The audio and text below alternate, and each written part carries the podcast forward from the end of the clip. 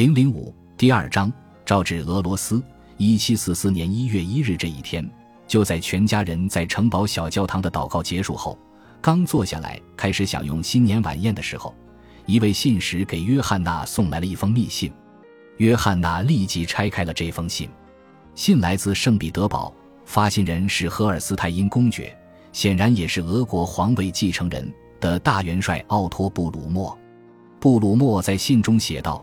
鉴于女皇陛下的命令，我不得不告知夫人您，女皇希望您的长女公主殿下，在公主您的陪伴下，尽快动身前往俄国，并刻不容缓地赶到宫廷所在地。公主殿下聪慧过人，不会不明了女皇急于立即在此召见您及您女儿的真实用意。据说您的女儿非常可爱。同时，我们无与伦比的君主也明确要求我告知公主殿下您。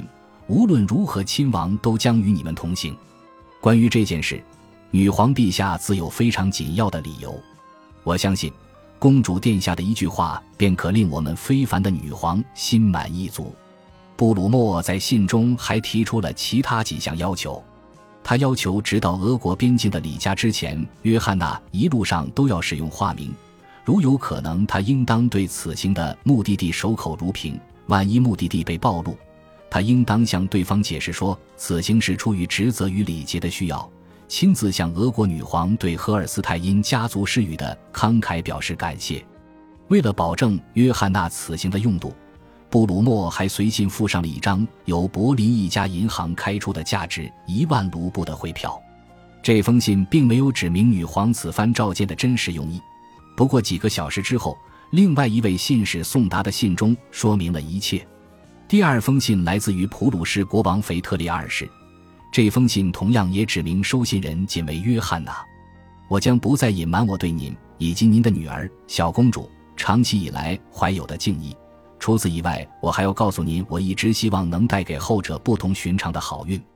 我突然意识到，或许有可能将她许配与他的表兄俄国的彼得大公。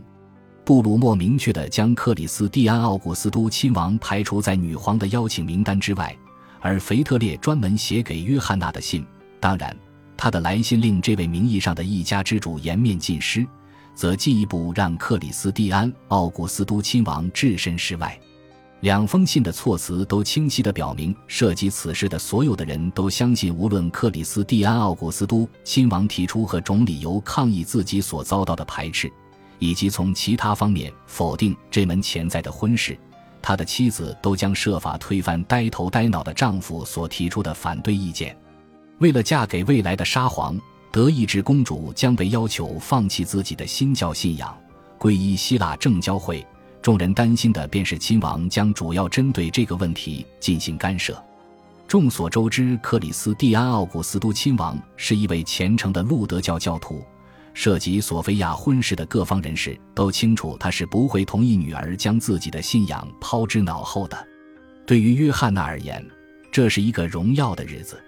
在经历了十五年令人沮丧的婚姻生活之后，一位女皇同一位国王为她铺筑了一条康庄大道，她那些令人兴奋的梦想和冒险都将得以实现了。她将成为一个大人物，在世界舞台上大显身手。他曾经消磨掉的那些可贵的品质都将被利用起来，约翰娜立即变得洋洋得意起来。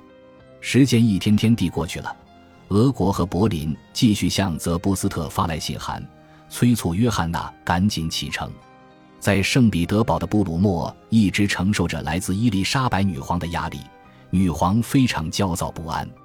布鲁默告诉女皇，约翰娜回信说，只是缺少一双翅膀。否则，他就会飞赴俄国。这么说并没有什么错。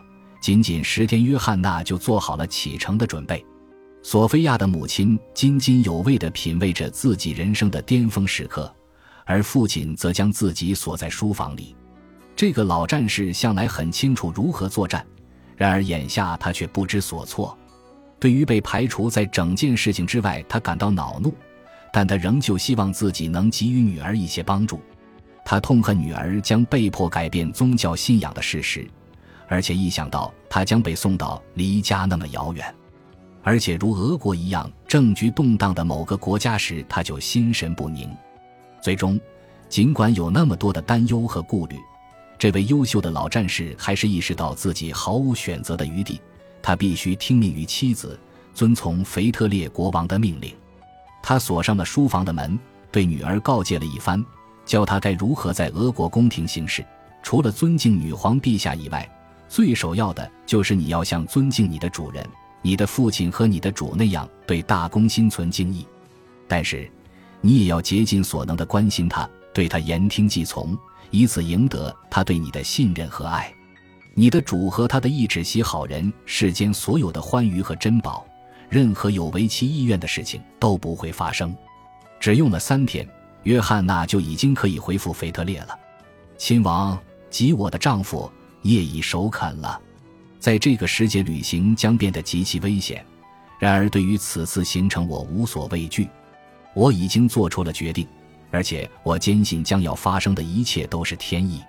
对于这项重大的任务，则布斯特一家人里不仅仅只有克里斯蒂安亲王的角色被明确无误地贬低了。就在约翰娜读着各方来信，做出答复，发号施令，并挑选衣服的时候，索菲亚被大家忽视了。到手的钱被用来充实母亲的衣柜，女儿一个子儿都没有拿到。索菲亚的行装。本该是嫁妆的行囊，里就只有三件旧礼服、一打内衣、几双长袜和几块手帕。为大婚准备的床单和枕套还是用母亲的旧床单做成的。这些东西总共只装满了一只当地姑娘嫁到邻村时提的那种小旅行箱。索菲亚已经意识到要发生什么事情了。她瞟过一眼布鲁诺的来信，看到那封信来自俄国，而且母亲在拆信的时候念出了声。带上公主，她的长女。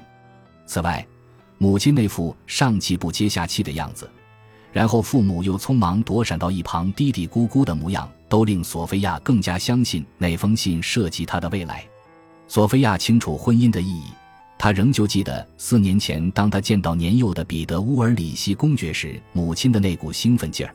她也知道自己的肖像画已经被送往俄国。终于。索菲亚再也克制不住自己的好奇心了。她找到母亲，约翰娜向索菲亚坦白了信中的内容，他还证实了对方并未明确说明的事情。叶卡捷琳娜在自传中还写道：“他告诉我，由于那个国家动荡不安，这件事存在着很大的风险。我对他说，如果这是上帝的旨意，那么他会让一切平息下来，而且我的勇气让我足以面对这种风险。”我的心告诉我，一切都会平安无事的。令索菲亚的父亲感到苦恼的事情，吉他不得不改宗叛教这件事，并没有令索菲亚感到痛苦。正如瓦格纳牧师所了解到的那样，索菲亚对待宗教信仰的态度非常实际。在同巴贝特卡德尔相处的最后一个星期里，关于将要发生的一切，索菲亚对自己的女教师始终保持着沉默。索菲亚的父母不允许她走漏风声，他们对外宣称，他们同女儿离开泽布斯特只是为了去柏林完成一年一度的拜访。与学生心有灵犀的巴贝特意识到，所有的人都没有对他说实话，即使是泪眼婆娑的向自己钟爱的老师告别时，他的学生也仍旧没有告诉他真相。这一别，师生二人便再也没有重逢过。一七四四年一月十日，母亲。父亲和女儿乘上了一辆马车前往柏林，他们将在那里同腓特烈国王会面。索菲亚和母亲一样急不可耐，她一直憧憬着这次出逃。从此刻起，她非凡的一生便拉开了序幕。离开泽布斯特，动身前往普鲁士的首都时，没有出现伤感的场面。索菲亚吻了吻九岁大的弟弟腓特烈，当时他憎恨的弟弟威廉已经去世了。然后他又亲了亲刚出生的小妹妹伊丽莎白，他曾亲吻过，甚至对其以身相许的舅舅乔治·路易斯已经被他遗忘了。马车穿过城门，驶上了大路。索菲亚自始至终都不曾回头。接下来的五十多年里，他再也没有回到过这个地方。本集播放完毕，感谢您的收听，喜欢请订阅加关注，主页有更多精彩内容。